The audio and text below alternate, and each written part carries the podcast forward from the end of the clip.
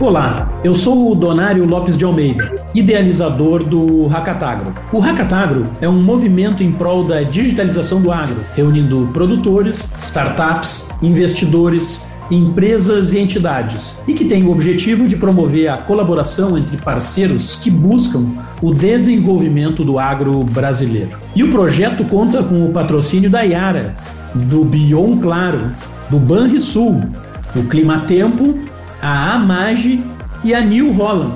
E mais diversos apoiadores que vocês podem conferir na página do projeto no racatagro.com. Só marcas e entidades alinhadas aí com o ecossistema da inovação e a evolução através da inovação. E hoje a gente vai falar nesse desafio Iara que acontece o hackathon agora nos dias 1, 2 e 3 de outubro, tem aí um desafio muito atual, né? Uma temática realmente uh, interessante relativa à sustentabilidade. E a gente vai hoje conversar com um cara que está envolvido nesse ambiente, o Alexandre Alonso, que é formado em agronomia, tem doutorado aí em genética e melhoramento e atualmente é chefe geral do Centro Nacional de Pesquisa em Agroenergia a nossa Embrapa Agroenergia, um dos principais centros brasileiros aí de pesquisa em bioenergia, biocombustíveis, essa nova bioeconomia, né? Participa aí o, o Alonso em, né, em muitos eventos no Brasil, em vários países do mundo. É referência nessas discussões e temas relacionados com a agroenergia. Bem-vindo, Alonso. Donário, boa tarde. Satisfação estar com vocês aqui novamente.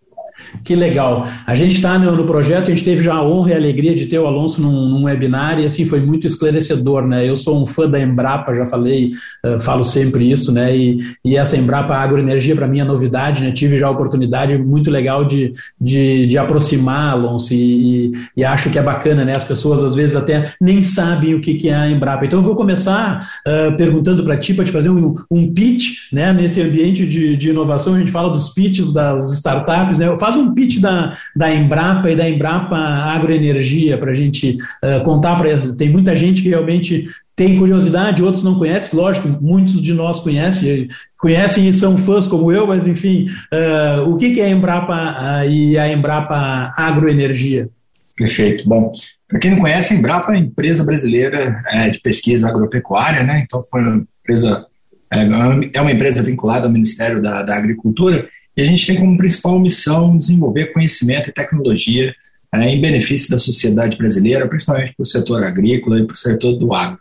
Então, a Embrapa ajudou a fomentar essa revolução que foi, é, que é né, a nossa agricultura, a agricultura tropical, é, ela tem uma série de desafios, né, Donário, por, por estar na, na, região tropical, a própria questão dos solos, do clima, de pragas. Então, a Embrapa sempre teve um papel muito relevante no desenvolvimento de novas tecnologias, a Embrapa, junto com seus parceiros, foi responsável, é, como por exemplo, pelo processo de tropicalização da soja, fixação biológica de nitrogênio, enfim, uma série de, de variedades de plantas, é, raças animais.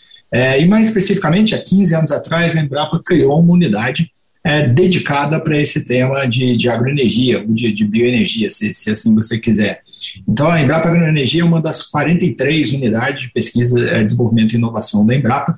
A gente fica é, situado em Brasília e a gente tem a nossa agenda de pesquisa é, focada em duas grandes vertentes, né, da, da, de biocombustíveis e também de bioprodutos, é, que podem ser derivados a partir da biomassa utilizada para a produção de, de biocombustíveis a gente adota um, um modelo é, estratégico de atuação baseado na inovação aberta. Isso quer dizer, Donário, que a gente coopera com outras instituições, empresas, universidades, startups, empreendedores, cooperativas, para co-criar, co-desenvolver novas soluções é, para o nosso agro. A gente tem é, uma pegada mais industrial, se eu assim puder dizer, então, a gente atua no desenvolvimento de novas biomassas, de bioprocessos para conversão dessas biomassas em biocombustíveis, bioprodutos, biotecnologia industrial e também na área de é, materiais renováveis. Então, é, eu já deixo aqui o convite para aqueles que não nos conhecem para acessar as nossas mídias sociais, a gente está presente em, em, todas elas e também o nosso site vai ter muita informação bacana ali para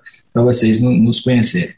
Que legal. Uh, e eu falo, né, Alonso, a gente tem, estamos aqui vivendo esse, esse desafio aí da, da Yara da, relacionado com a sustentabilidade, né? A gente começa a falar aí de metas ambientais e de sustentabilidade aí no tocante, sei lá, uso de combustíveis fósseis, né? E a substituição uh, da matriz energética por uh, combustíveis renováveis, né? E quando fala disso, é agro, né, cara? Então, assim, ó, é agro e é fazer direito, fazer melhor. Como é que você vê as oportunidades nesse movimento aí de mais preocupação e mais uh, amadurecimento mesmo, né, desse, desse tema sustentabilidade?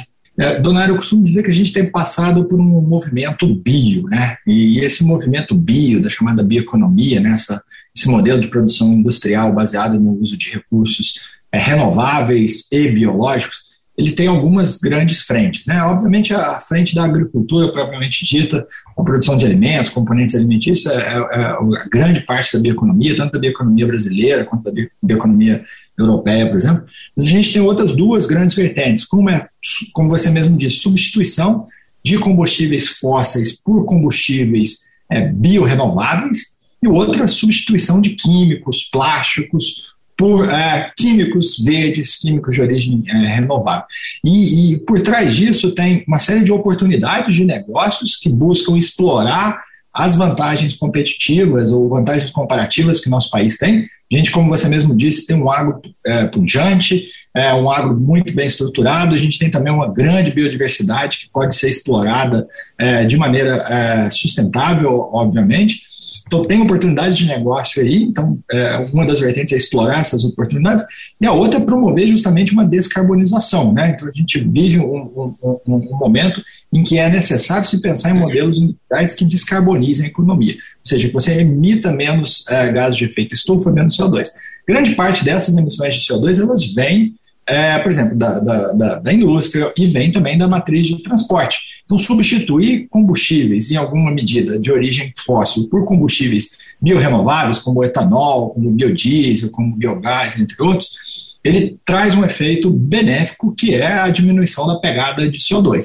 Então, quando a gente pensa nas oportunidades que o país tem para promover a descarbonização da sua matriz de transporte e também da sua, da sua economia como um todo, é, dadas as vantagens comparativas do, do, da nossa agricultura, da própria indústria de biocombustíveis já instalada, é, é, essa é uma vertente que vem sendo explorada. Não à toa, uh, o próprio governo brasileiro reconheceu é, é, essa possibilidade de você atrelar a, a, a, questão energética com a questão ambiental na formulação da política nacional é, de biocombustíveis, o Renova Bio.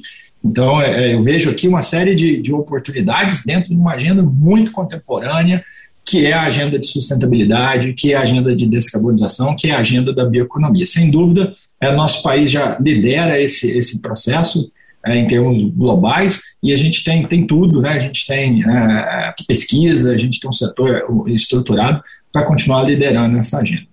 Pois é, no, no desafio que a gente está aqui uh, colocando, né, e vai ter esse hackathon e, os, e, e vão, vão ter que achar soluções aí para chegar no pódio, né, a rastreabilidade da cadeia é o ponto principal, ou seja, o desafio é, é ali uh, fazer com que a rastreabilidade aconteça, né, do campo até a indústria, para melhorar a elegibilidade do biodiesel produzido a partir dessa soja lá no programa RenovaBio que você acabou de, de mencionar. Eu queria que você contasse aqui, né, Alonso, para o pro, pro, pro leigo, né, o, que, o que, que é esse programa RenovaBio, né, qual o objetivo dele, né, por que, que o governo, e, e acredito que o setor né, se, se, se juntaram para criar esse, esse programa RenovaBio, né, e, e como é que ele funciona? Por que, ele é tão importante? É, assim, a grosso modo, de modo bastante simplificado, diria eu, a Política Nacional de Biocombustíveis, o Renova Bio, ele atrela a eficiência energética dos biocombustíveis produzidos em uso no país com a eficiência ambiental, medida por uma medida de, de emissão de CO2. Então, como é que isso é, é calculado, Donário? É, existe uma análise, existe uma metodologia, melhor dizendo, que é chamada de análise de ciclo de vida. Então, basicamente, você contabiliza aí todas as entradas e saídas de, de energia, é, balanço de, de, entrada e de saída. Basicamente, você quer calcular ao longo do ciclo de vida de um produto quais são, quais são as emissões de CO2 daquele produto. No caso do, do RenovaBio, ele, ele, ele, ele usou uma lógica de ACV que, que vai, que a gente chama do, do poço à roda. Né? Então, ele vai desde a produção da biomassa que é, é utilizada para a produção de biocombustíveis, até a parte de, de, de disponibilizar o combustível e as emissões é, derivadas dele. Então, basicamente, o que, que, ele faz? Ele calcula qual o nível de emissão para, os dados, é, para um dado biocombustível produzido para, para uma característica de uma usina, de uma indústria. E a diferença entre a, é, entre a eficiência energética ambiental, que é uma nota de eficiência energética ambiental, do fóssil de referência com biocombustíveis dá uma diferença. Você emite menos, okay. essa diferença é o que gera a nota de eficiência energética ambiental. E aí o programa fez o quê? Ele criou um, um, um título de descarbonização, que é o CBIO, que é comercializado em bolsa, que diz o seguinte, os produtores de biocombustíveis, eles, eles podem emitir um CBIO a cada uma tonelada de CO2 equivalente que foi evitada. Ou seja, em vez de usar o fóssil de referência, a gente tiver na matriz de transporte o biocombustível, ele vai emitir menos CO2, toda vez que somar uma tonelada, o, o, o produtor de biocombustíveis pode emitir um CBI. E o lastro disso é a análise de ciclo de vida é, que, que, que, mede essa, essas emissões. E como é que o programa funciona? Basicamente, ele tem uma meta de descarbonização. Essa meta de descarbonização é uma meta é, é, geral para o país, e essa meta geral ela é desdobrada para as distribuidoras é, de biocombustíveis. Então, eles precisam diminuir a intensidade de carbono ao longo dos anos. Então, e, e, e para eles diminuírem, é por meio do, do. Então, eles precisam a, a, a, adquirir CBIOs, né? precisa ter, é, compensar, vamos dizer assim, pelos CBIOs. Então, quanto mais biocombustíveis forem produzidos, maior a disponibilidade de CBIOs que podem ser utilizados para atingir as metas de, de, descarbonização. Acontece que aí tem um, um, uma questão interessante. O programa estabeleceu uma série de condições. Por exemplo, para que a usina possa ser certificada e possa é, emitir os CBIOs, ela precisa, é, na calculadora, na Renova Calc, que foi até uma tecnologia desenvolvida pela Embrapa Meio Ambiente, né, que fica é, em São Paulo, é, ele precisa conseguir demonstrar uma série de coisas. Por exemplo, a, a, área que foi utilizada para a produção da biomassa não pode ter vindo de área de desmatamento, é, o cadastro é, é, rural, né, o CAR, tem que estar em dia e etc. E tal. Então, a calculadora ela tem uma série de parâmetros, como eu estava te falando. E o produtor de biocombustíveis ele precisa informar esses parâmetros. Na fase agrícola, tem um conjunto de parâmetros. Na fase, industri... fase agrícola, que eu me refiro, Dona, é a fase de produção da biomassa. Digamos que a gente vai produzir a soja para produzir o óleo para a produção do biodiesel. Então, eu preciso de uma série de parâmetros, quantidade de, de adubo, quantidade de diesel que foi utilizado, quantidade disso, daquilo outro. Depois tem uma fase industrial, que é peguei, esmaguei, tirei o óleo e estou produzindo biodiesel. Aí tem uma série de outros parâmetros. É, o que, que, é interessante? Quanto mais eficiente o produtor for, no sentido de usar práticas mais. É, menor, é, é, é, e que tem, que tem uma menor pegada de carbono, por exemplo, maior vai ser a, a, nota de eficiência energética ambiental dele. Então é interessante que ele consiga declarar todos esses dados. A calculadora até tem a possibilidade de, na fase agrícola, se declarar um conjunto de dados padrão, que é o default. Só que isso geralmente é penalizado. Se o produtor de biocombustível ele fala, ah, vou usar o padrão aqui na fase agrícola. Ele acaba tendo uma nota menor porque tem uma penalização ali, para estimular também utilizar os dados é, é, efetivos, reais. E, e, e, e, também na fase industrial você não tem essa possibilidade, você tem que ter os dados. E aí, no caso da soja específico, no caso do, do, do biodiesel, o que, que acontece? Quando a gente pegar, eu estou olhando aqui os dados do painel dinâmico do Renova Bio, que fica disponível na, na, na página da ANP, a gente pega todos os biocombustíveis, Donato. Você pegar o biometano, 100% do volume, é, é, 100% da, do, do, do, do, volume é elegível. Ou seja, tudo que é produzido está dentro do programa. Você consegue é, comprovar toda a origem, você consegue ter, ter tudo lá. Você pega do etanol, ele vai ter ali 90, 80 e poucos por cento, dependendo se é etanol anidro ou hidratado, ou a combinação dos dois. Quando a gente pega biodiesel, a, a média de, do percentual de volume elegível é de 40%. Ou seja, somente 40% do que está sendo ali está sendo considerado dentro do programa. E isso, em geral, vai ser o quê? Porque está vindo da, do sebo bovino, que é considerado resíduo e etc. E, tal. E qual que é a dificuldade? Porque você não consegue rastrear. O, produtor da, da, de, de, de, de biocombustível, ele não tem os dados, ele não consegue. Tipo, eu tenho é, mil produtores de grãos que vende a soja que, que, que, que para um, um, é, um trade, alguma coisa assim, que depois compra o grão ou compra o óleo da esmagadora, aí chega lá e fala, beleza, declare aqui quais são, o, da onde está vindo a sua produção agrícola. O cara não tem o dado. É, não é que ele não quer informar, é porque simplesmente é uma cadeia de grãos muito complexa que é, por exemplo, diferente da do etanol. Você tem é, é, um, um, conjunto menor de produtores, embora você tenha 400 usinas, mas as usinas têm ou produção é, própria ou compra de alguns. São, mais bem, são, bem, são, bem, mais sofisticadas, né, no sentido de gestão e de, de controle, é, né, a, a cadeia mais concentradas também, né. É, as cadeias de grão, né, soja, milho, etc., tem um volume muito grande, tem intermediários no meio do caminho. E aí entra a importância da gente é, conseguir desenvolver tecnologias que permitam é, a gente ter rastreabilidade dessa produção. Porque se eu tiver rastreabilidade, eu vou conseguir, é, eu não, no caso, não, mas o produtor de, de biodiesel vai conseguir declarar esses dados. Então a ideia é que talvez aumente-se a fração, é, o, o, volume elegível do, do, do biodiesel, né? Esse, tá, é, eu vou, vou falar assim, Alexandre, esse aí é o desafio, né? Então, assim, ó, até aqui eu rendo homenagem lá para a Daisy uh, da Yara, né? Que eles vieram com esse desafio, porque quando você menciona aí, pô, 40% do biodiesel ele está sendo elegível, né? Isso, eu, eu olho os 60, né? O copo, pô, o copo tá mais do que meio vazio, né? Então, assim, é, tem que, que tem um... correr atrás, né? É, eu acho que tem uma oportunidade aí para a gente é, e, e, o que é interessante disso? Porque assim, é, a produção de soja ela é uma produção que adota técnicas, por exemplo, a gente está falando especificamente do biodiesel, é, que adota técnicas, técnicas que são sustentáveis. Então, você tem plantio direto na palha, que é uma tecnologia você tem fixação biológica de nitrogênio, você tem uma série de coisas. E muito dessa sustentabilidade que já existe na produção, ele acaba não sendo refletido é, dentro do programa. Ou seja, você não consegue mostrar isso lá e não consegue eventualmente converter isso em serviço. Então, a, a, na verdade, o, o, conseguir se a, ter rastreabilidade aumenta a fração elegível e basicamente você passa, é, em, em, alguma medida, a reconhecer a, a, sustentabilidade que já existe ali. Óbvio que novas técnicas, novas é, ganhos de produtividade, bioinsumos, etc., tudo vai ter impactos é, positivos ali.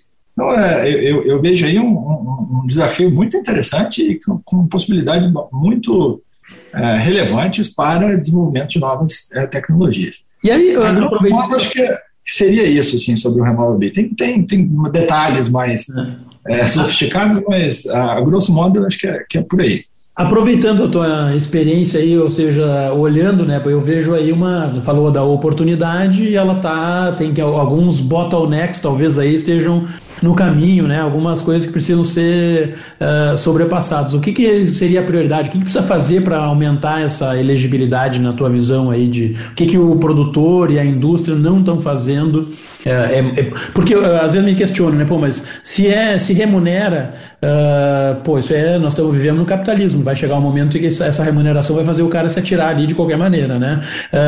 não é isso? Ou tem uma outra dificuldade? Como é que você vê para a gente gente poder uh, fazer esse 40 virar 50, 60, 80, porque não é só o, também o ganho econômico, né? Eu me preocupo pensando na sustentabilidade, porque a gente, nós falamos antes, tem metas uh, ambientais uh, e, e, tratados né, de compromisso do Estado brasileiro que a gente tem que pensar que eles existem e a gente tem que cumprir. Mas você acha que. Qual é a sua visão sobre isso?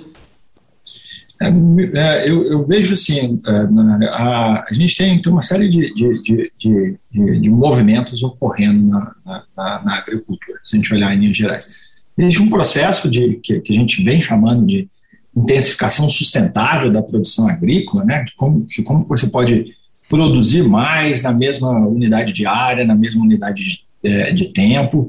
Então, existe uma série de, de, de, de, de possibilidades aí que vão desde de sistemas integrados de produção, uso de bioinsumos, enfim, tem, tem uma série de, de, de, de, de, tendências nesse sentido. Então, você tem uma grande tendência que é essa intensificação sustentável, assim como a gente tem uma grande tendência que está ocorrendo na agricultura a passos largos, que é a digitalização é, da agricultura. E isso tende a explodir, com, explodir no bom sentido, com a, a, a tecnologia de 5G vindo. Então, com, com, com 5G é, vindo, a gente vai, vai conseguir ter, é, desenvolver novas tecnologias com parte de internet das coisas uma série de, de coisas. Nesse, é nessa vertente da digitalização da agricultura que me parece que está a, a oportunidade, né? Porque se você falar como que eu vou desenvolver novas, é, como, como, como, que eu vou melhorar essa, essa elegibilidade? Precisa de rastreabilidade. Para ter rastreabilidade, é, me parece que é, o desenvolvimento de sistemas de informação é, que vão permitir de forma integrada, né, no, no, blockchain, a gente registrar todos os dados, né, com origem, da, detalhes de, de, produção, qualidade dos, dos produtos, né, em, em vários elos da, da cadeia né, de, de suprimento, desde o produtor da biomassa, passando pelo, pelo, pelo, pelo esmagador, ou pelo produtor de biodiesel até o consumidor final, me parece ser a, a, o caminho para ir. E é uma tendência que, que, que, que já está aí na, na, na, agricultura. Né? Então, assim, vamos desenvolver blockchain? Vamos, a gente vai precisar, não, não só o sistema de informação, a gente vai, no bojo tem que vir uma série de novas tecnologias. Então, é, sensores, nanotecnologias, é, tecnologias óticas, como processar o caminhão de dados né, que, que, que vão vir dessas, dessas informações. Então, uh, Big Data uh, Integration, Collection, Streaming, sei lá, tem uma série de coisas, fora como uh, trabalhar esses dados, né? Aí a gente tem falado muito de, de aprendizado de máquina, de como que a gente pode colocar essa, essas tecnologias de, de, de, de, de inteligência artificial, vamos chamar assim, é, para é, poder tirar a informação dessa montanha de dados. Então, assim, olhando para aí, é, me parece que a, pelo menos a médio prazo, a longo prazo, esse seria o caminho. Talvez a gente possa ter é, questões mais é, imediatas relacionadas à gestão, à logística, imagino que sim, mas pensando num desafio para de um cunho que tem um, um, uma aderência grande com a parte de ciência, tecnologia, inovação, e me parece que é, a oportunidade está aí nessa digitalização dos blockchain, na parte de, de, de nanotecnologias. É, talvez não, não, é, não, seja algo que, que, que tenha uma resposta imediata, porque a gente sabe que, que muito do, do, que vem de ciência e tecnologia é, tem um tempo de desenvolvimento, um tempo de validação, maturação, mas me parece é, que, que seria esse o caminho para a gente aumentar essa, essa fração elegível aí. Que legal, Pô, o desafio é exatamente esse. É muito bom ouvir, porque uh, no mundo das, das startups, né, Alonso, sabe que o, o, empreendedor quer um grande problema, né? Quer saber exatamente qual é o problema. E todo o teu, a tua narrativa recente agora foi nesse sentido, de mostrar que realmente esse, esse desafio né, de rastrear, de fazer blockchain, de fazer controle, é onde está a grande, a grande oportunidade. Cara, eu queria te agradecer muito aí a oportunidade da gente bater esse papo, né? Foi muito legal, legal saber do trabalho da Embrapa. Então, uh, te agradeço muito aí, Alexandre. Obrigado, viu? Imagina, eu que agradeço o convite novamente e como já fiz da, da outra vez, eu fico eu e, e a Embrapa Agroenergia também é, abertos à disposição aí para colaborar, para ajudar a fomentar, movimentar, dar atração para esse nosso ecossistema de, de, de inovação que é tão importante. Então é sempre um prazer e conte comigo e com a Embrapa do Energia, tá bom? Que legal, a Embrapa aí contribuindo com a gente, né? Bom, pessoal, e a gente termina aqui então esse episódio do Hackatagro Cast, a série sobre a inovação no agro, sempre com o patrocínio do Banrisul, do Bion Claro, da Iara, Climatempo, Amage e New Holland. E sigam aí os perfis do projeto Hackatagro nas redes sociais para ficarem sempre atualizados das novidades. Então, até o nosso próximo episódio do Hackatagrocast. Valeu!